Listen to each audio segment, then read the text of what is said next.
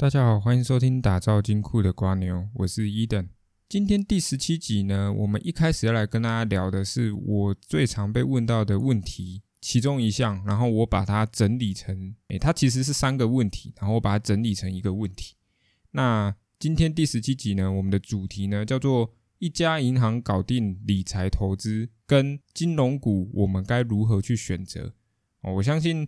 这个金融股的选择呢，应该也算是大家敲碗敲蛮久的了。那我们今天呢，就好好的帮大家介绍一下这两个议题。首先呢，一开始呢，我们就先来回答这一个问题。在投资初期的时候呢，我常常被问到这个问题，就是说，诶，伊登，我一开始的钱呢还不多的时候，我还不想要投入到股市的时候，或者是说我还在学习的情况下的时候。我应该要把钱存在哪一个银行会比较好？还是说呢，我先存在定存里面哦，至少我的定存利率呢也算不错。然后等到我觉得我学习的差不多的时候，哎，我再拿这笔钱出来投资。哦，常常被问到这个问题啦。但是在最早之前哦，其实这个问题是无解的，因为诶，定存确实在过去的时代呢，这个利率呢一定比活存还来得高。但是其实随着这个时代的进步啊，现在有很多银行呢纷纷推出了数位银行的这种方案。那数位银行的优势是什么？就是它会有高利的活存。讲白了呢，你想象一件事情，以前定存的利率呢，现在放在活存上面。活存是什么？就是我随时可以动用这笔资金。意思就是跟我们平常把钱存到邮局的概念是一样的，这个都叫做活存。那定存的意义就是说，你还没有到绑定合约的那个时间之前呢，你是不能随意的解除。如果你解除的话，你就必须付一笔违约金。那那一笔违约金讲白了就是从你的存的钱呢去扣掉，那你拿回来的钱呢就会少很多。所以呢，在过去的时候呢，我通常是不会推荐大家去存什么银行，也。强烈跟大家讲的是，不要存定存哦。原因是因为你什么时候想投资，你不知道；什么时候来一个金融风暴，或者说来一个大股灾，让你有这个可以试试看手气的时机，你也不知道。很多事情呢，就是说来就来，就像是这波疫情，像是之前的中美贸易战一样哦，真的是说来就来。所以呢，定存这件事情是完全不会列入在考虑范围之内的。好，我们回到今天的主题。如果今天我不考虑定存的情况下呢，我要存在什么活存利率较高的银行？我今天会用一家银行呢，就把所有包含活存、包含信用卡、包含投资哦这三个项目呢，也就是理财投资最重要的三个核心一次搞定。今天要推荐大家的呢，就叫做永丰的大户哦数位银行。这个估计呢，有不少人可能有或或多或少听过。在这个大户之前呢，可能最知名的叫做 Richa。也就是台新的狗狗，那个有一个绿狗卡跟黑狗卡，我相信应该也有不少听众呢都有办过 Richard 这张卡。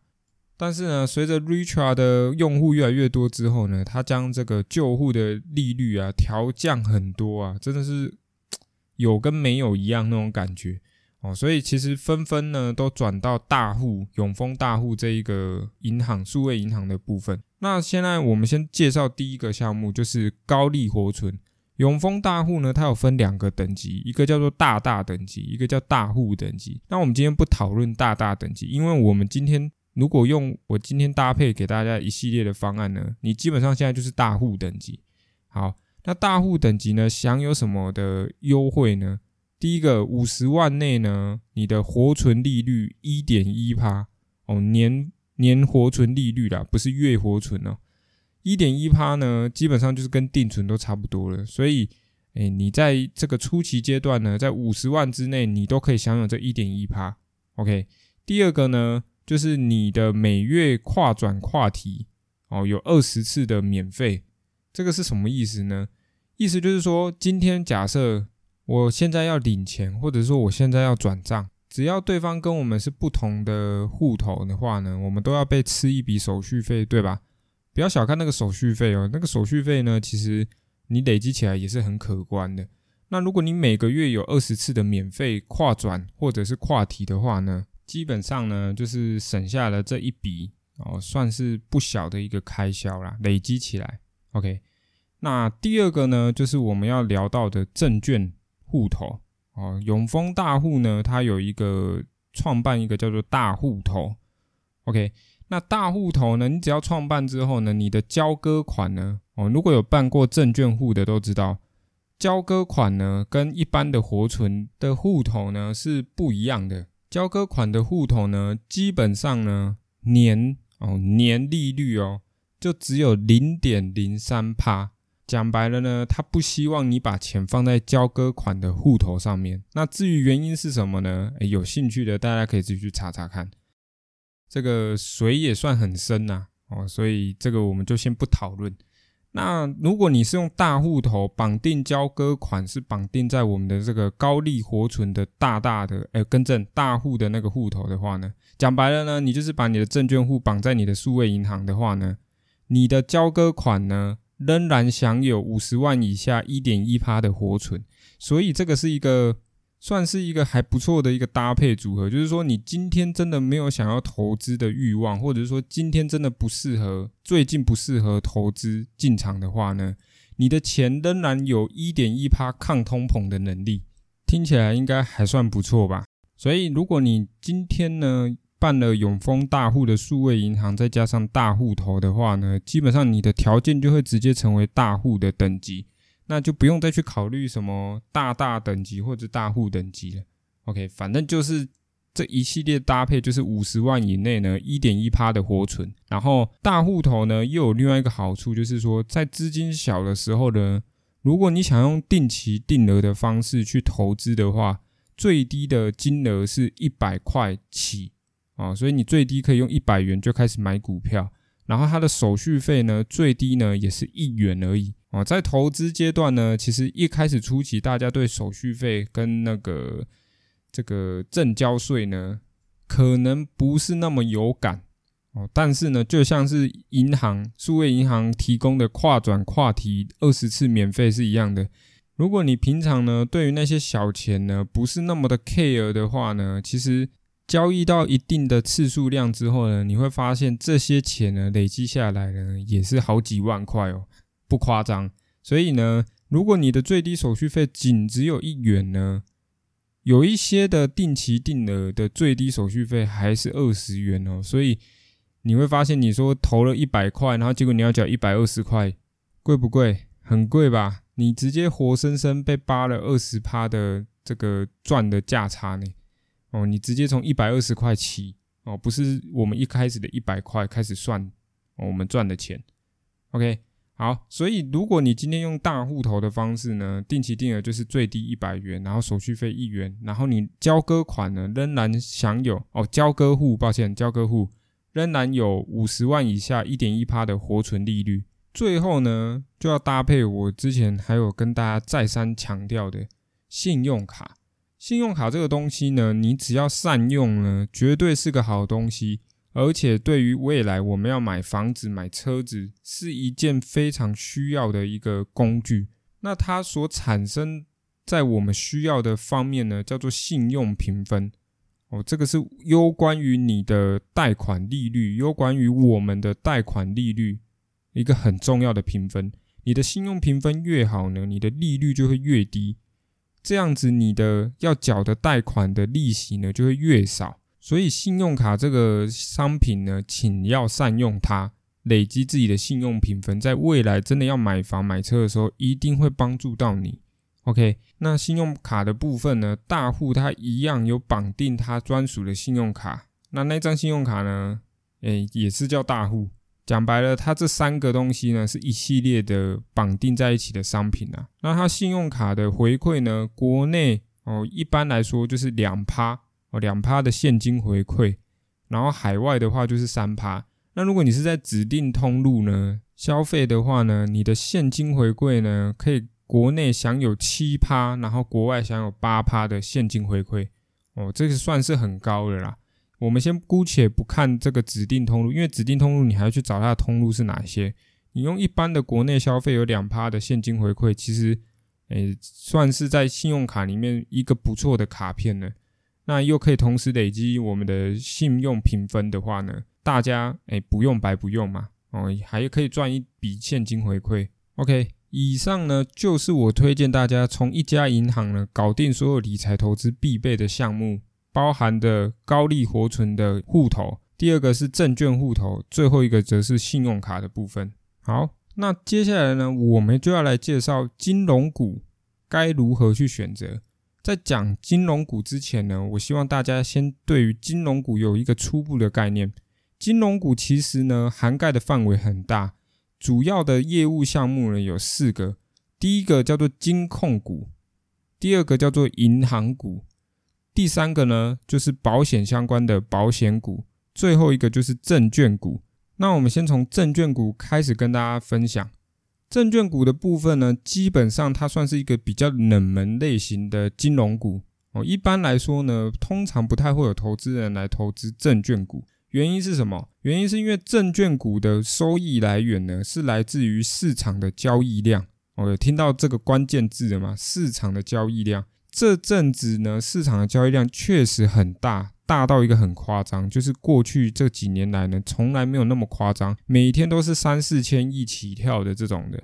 所以今年呢，证券类型的股票呢，虽然可以获得一个不错的收益，但是以金融股的核心思想，也就是长期投资的角度来看呢，证券股通常不在于投资人的金融股选择中，通常会在于投资人想要赚价差的。一个产品中，也就是像是我们的电子股的感觉一样，拿来做价差的。那里面比较知名的证券股票呢，就是统一证哦，或者是群益证哦，总共有十间证券股啦。那其他的其实说实在，真的是蛮冷门的。那我们接下来呢，要介绍我们的保险股。保险股呢，顾名思义呢，它的营收来源就是跟保险相关的。OK。那今年跟去年呢，最常大家注意到的保单叫什么？就是那个疫苗的保单啊，或者是确诊后呢，哎，会获得一定资金理赔的保单。像最知名的就是最一开始推出那个五百元就可以享有十万元的保障哦，那个应该是台产吧，我记得没错的话哦。可是最近是不是这个台产呢，疯狂的赔钱？哦，因为那个五百元的保单一出来的时候，大家抢着买嘛。那那时候台产确实业绩会飙的一个很夸张。可是最那个前阵子呢，台湾不是疫情稍微有一点点破口嘛？那很多人确诊之后呢，那个钱呢就一直赔，一直赔，一直赔。哦，所以台产呢最近应该也是面临到赔钱的危机啦。所以保险股呢，它的优缺点呢应该很明显，就是说在没事的时候呢，而且。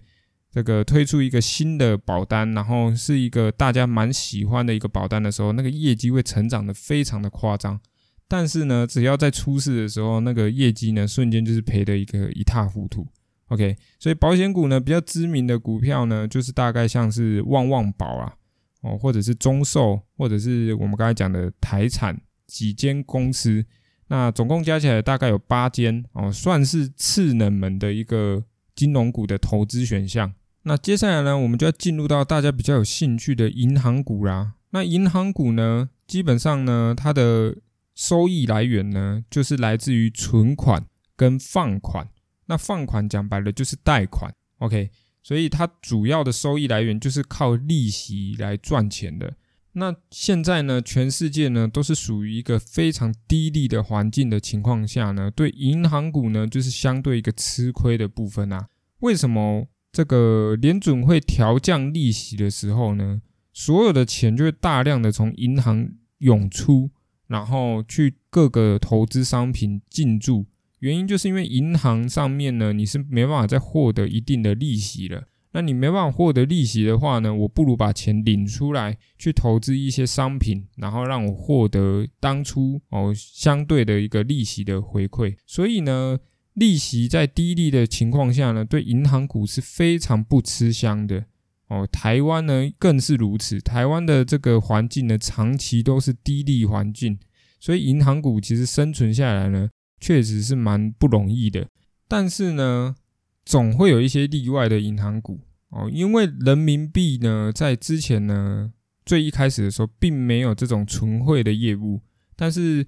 在我忘记在某几年之后，人民币的存汇业务呢大增哦，所以从人民币的上面呢赚取利差呢成为现在银行股的主要来源、收入来源。那除了人民币的存汇业务之外呢，还有一些银行股呢会进行财富管理的部分。那财富管理呢，讲白了就是基金跟保险啊。OK，所以有没有感觉到了银行股好像怎么涉略了前面两个冷门股的东西了呢？所以银行股呢，哦，我这边列举几间比较知名，也是可以大家去参考的标的啦。第一个叫做上海商银哦，我想大家应该对它不是很陌生。当初一抽签上市的时候呢，诶，大家抢着买它，然后它一路往上飙，一路往上飙。第二个呢就是金城银，第三呢则是台中银，最后一个则是台气银。那其中呢，我来跟大家聊聊这个台气银的部分。台气银呢，在这个这波疫情呢，很多台商是不是回流？回流之后呢，他要在台湾买地嘛，或者是说办一些诶回流，把资金回流到台湾的项目的时候，通常都是经过台气银的手上。还有全台湾的大学哦，公家机关，也就是国立的大学呢，都是出自于台气银的业务。所有的像是你要买电脑啊、买课桌椅啊、买什么，全部都要透过台气银的银行来进行交割的部分。所以台气银呢，也是一个蛮不错的一间公司的。如果你想要稳定的收租的感觉的话呢，哎，台气银可以列入你的考量之一。但是在节目的最后呢，我会帮大家整理我心目中的投资组合啊，大家那时候可以再来参考看看。那最后呢，就要进入到大家最期待的金控股啦。金控股呢，它的收益来源呢很简单，就是上面我们讲的那三个股票类型的业务，它全部都涉略，也就是银行、寿险、证券这些，它全部都参与其中。所以基本上呢，要存金融股的呢，大部分会考虑的不是金控股，就是银行股这两个类型。所以保险股跟证券股呢，基本上是。呃，在金控股的类型中是不太会去选择的啊，更正金融股的类型中是不太去选择的。那金控股呢，又比较有意思的是，又分民营跟国营。当然，前面银行股也有分民营跟国营哦，只是说在金控股的部分呢，会切割的更明显。那民营呢，讲白了就是民间经营的一个公司嘛。那民间经营的呢，它就会比较注重冲业绩这件事情。所以呢，民营的股票呢，它的股价呢起伏会比较大。OK，原因是因为它比较冲嘛，比较冲就会有什么？会有相对应的风险嘛。那风险的情况下，就导致它的这个股价波动比较大。那比较知名的民营的金控股呢，有富邦金、国泰金，然后中信金跟玉山金。哦，这四间是比较知名的民营的金控股。那官股呢，也就是国营事业的股票呢，当然就是相对稳定啊。那国营的呢，比较著名的公司呢，就是兆丰金、和库金，然后第一金跟华南金哦这几间。所以呢，金控股呢，它的优势呢，就是除了它涵盖上面我们所述的所有金融股相关的业务类型，它全部都有涉略，包含像是投信我们常常听到的三大法人里面的投信也是金控股的，然后投顾也是。然后第二个优势呢，就是基本上金控股的股本都算很大。那股本很大的意思就是它不易被操作。第二个就是它的股价呢波动起伏呢不会来着像是我们这个小型股呢那么的夸张的大。好，所以节目的最后呢，我来总结一下我心目中哦，我个人认为比较适合的投资组合。那在介绍我的投资组合之前呢，我先跟大家讲讲金融股的核心思想。第一个叫做长期投资，基本上呢，你要涉略金融股的股民们呢，不外乎呢就是希望买了，然后不用去关注它，每年都有稳定的利息进来，而且都算是高值利率的公司哦。金融股大部分的值利率都是偏高啦。第二个核心思想呢，就是你的股票张数，什么意思呢？之前还记不记得我跟大家聊到说？要多少钱你才能可以退休？其实长期投资呢，最重要的核心呢，就是希望可以提早退休嘛。透过复利的方式呢，滚到一笔金，然后我可以稳定的收租，然后我就可以退休了。所以呢，股票张数呢，就是决定你什么时候退休的一个核心关键。我们举一个例子，我们用兆丰金来跟大家举例说明。兆丰金呢，近十年的平均哦，股利发放的平均呢，大概是一点三五左右哦，最低大概一块啦，然后最高大概一点七，我们就取一个中间值一点三五。那今天一点三五的概念是什么呢？意思就是说我今天如果有一张兆丰金，我一年呢就可以领到一千三百五十块的利息。那这怎么算的？很简单，就是一点三五去乘以一张股票，就是一千嘛，一千股。所以就是乘以一千，那就是一千三百五十元。那还记得我们之前说的，如果你希望提早退休的话呢，你一个月需要多少钱？你可能希望一个月要有五万哦，可能三万、两万，你可能就满足了哦。这每个人都不一样嘛。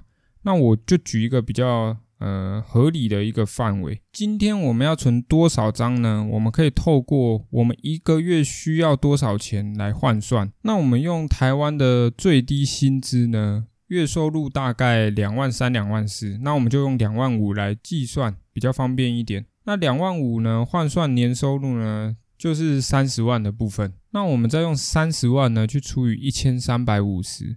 我们就可以算到一个数字，叫做两百二十张左右。我们只要存两百二十张左右呢，我们就可以获得年收入三十万的资金。那我们就用两百五十张当做一个基准好了。所以至少呢，每一个金融股呢，你存下来的股数张数呢，要来到两百五十张，你的每月收入呢，大概就会有两万八左右。那如果你今天呢，希望高一点，那你当然这个张数就要够多嘛。但是我们不可能把所有的张数都集中在同一个金融股上面，所以我们还是会去分散掉它这个风险。OK，所以我今天呢要来跟大家分享我心目中的三个投资组合。第一个呢算是一个生子孙型的组合，什么意思呢？其实我们的股利呢不止只有现金股利，还有股票股利。那股票股利呢，其实算就是一个他发股票给你，那有没有一种感觉像是？诶，他额外帮你生了一个子孙给你的感觉。这个组合呢，核心的关键两个股票呢，第一个叫做玉山金，第二个叫做和库金。从这两张上面呢，你可以发现，一个是民营的公司，一个是国营的公司。毕竟我的风险偏好呢，还算是相对高一点，因为算年轻嘛，所以我希望呢，除了股票股利跟现金股利之外呢，我的价差呢，还可以是存在的。OK，就是说我长期投资下来呢，哎，我的获利呢不只来自于我的值利率，账面的收入呢依然也可以增加。所以第一个投资组合呢，就是算是一个生子孙型的组合。第二个呢，就是比较稳定型的啦。那这个组合呢，就是兆丰金加和库金啊。兆丰金近几年呢，基本上已经不发股票股利了，都是以现金股利为主。所以这个组合呢，就是相对于上一个组合，它的现金值利率会比较高一点啊。然后一样依然搭配着有一定的股票股利的和库金，组成这个比较相对于稳定的一个收入组合啦。毕竟民营的公司呢，就是我们前面说的会比较冲嘛，所以股价起伏也会比较大。第三个呢，就是属于弱水狗组合的，什么意思呢？我个人呢，还是会期望在这个金融股方面呢，可不可以找到一个可以做价差的一个组合？那这个价差的组合呢，不是说哦，我我达到了多少 percent 我就要卖掉这种组合，而是我希望呢，有机会呢买到更低价格的股票。那通常呢，要买到这种更低价格的股票呢，它一定要发生事情过。哦，所以落水狗组合呢，基本上就是说，在它没有落水之前呢，我是绝对不会去加码买进的。那这个组合呢，有金城银，然后国泰金跟富邦金，最知名的呢，就是这三个公司呢，前阵子不都有发生一些事情嘛？像是金城银呢，不就吃到前一阵子华印下市的那个呆账吗？哦，所以。这些公司呢，我希望都是在他们出事情的时候呢，我才会出手进入买进行买入啦。前面另外两个组合呢，基本上呢就是稳定的长期投资，你要用定期定额的方式也好，你要这个自己找买点也好，基本上它就是一个定期定额进场的一个组合。而第三个组合呢，基本上只有在他们出事情的时候，我才会进场买入。那这些股票呢，基本上它的值利率呢，都是来到了四趴起跳，大概都有五趴六趴左右。OK，所以其实不用太去在意它的值利率多或少了，因为诶每年的值利率其实平均下来差不多就是四五趴左右了。OK，所以就是说依照你的投资性格呢，去选择哪一个组合你会比较喜欢长期投资。那当然啦，不会是只是只有这几间公司可以拿来做组合啦。如果你能找到你喜欢的金融股呢，当做投资的标的呢，像是。哎，前面有提到的第一金啊、华南金啊、开发金啊，这些公司也确实都是一个不错的公司，你可以自行去组合。但是呢，核心思想就是说，你今天到底是要长期投资，还是要拿来做像是我第三个组合落水狗组合的那种投资方式？而你既然要进入到金融股这个领域呢，你就要必须持有到以年为单位啦，然后你的张数呢，尽可能呢要一直买上去。买到像是我们最后算的两百五十张一支哦，我是说一支金融股大概要两百五十张，所以你两支买下来呢，大概就是会有五百张左右。那你的每月收入呢，大概就是哎四五万起跳啦。OK，那我们今天第十七集呢，就来跟大家介绍到这边，我们下个礼拜见，拜拜。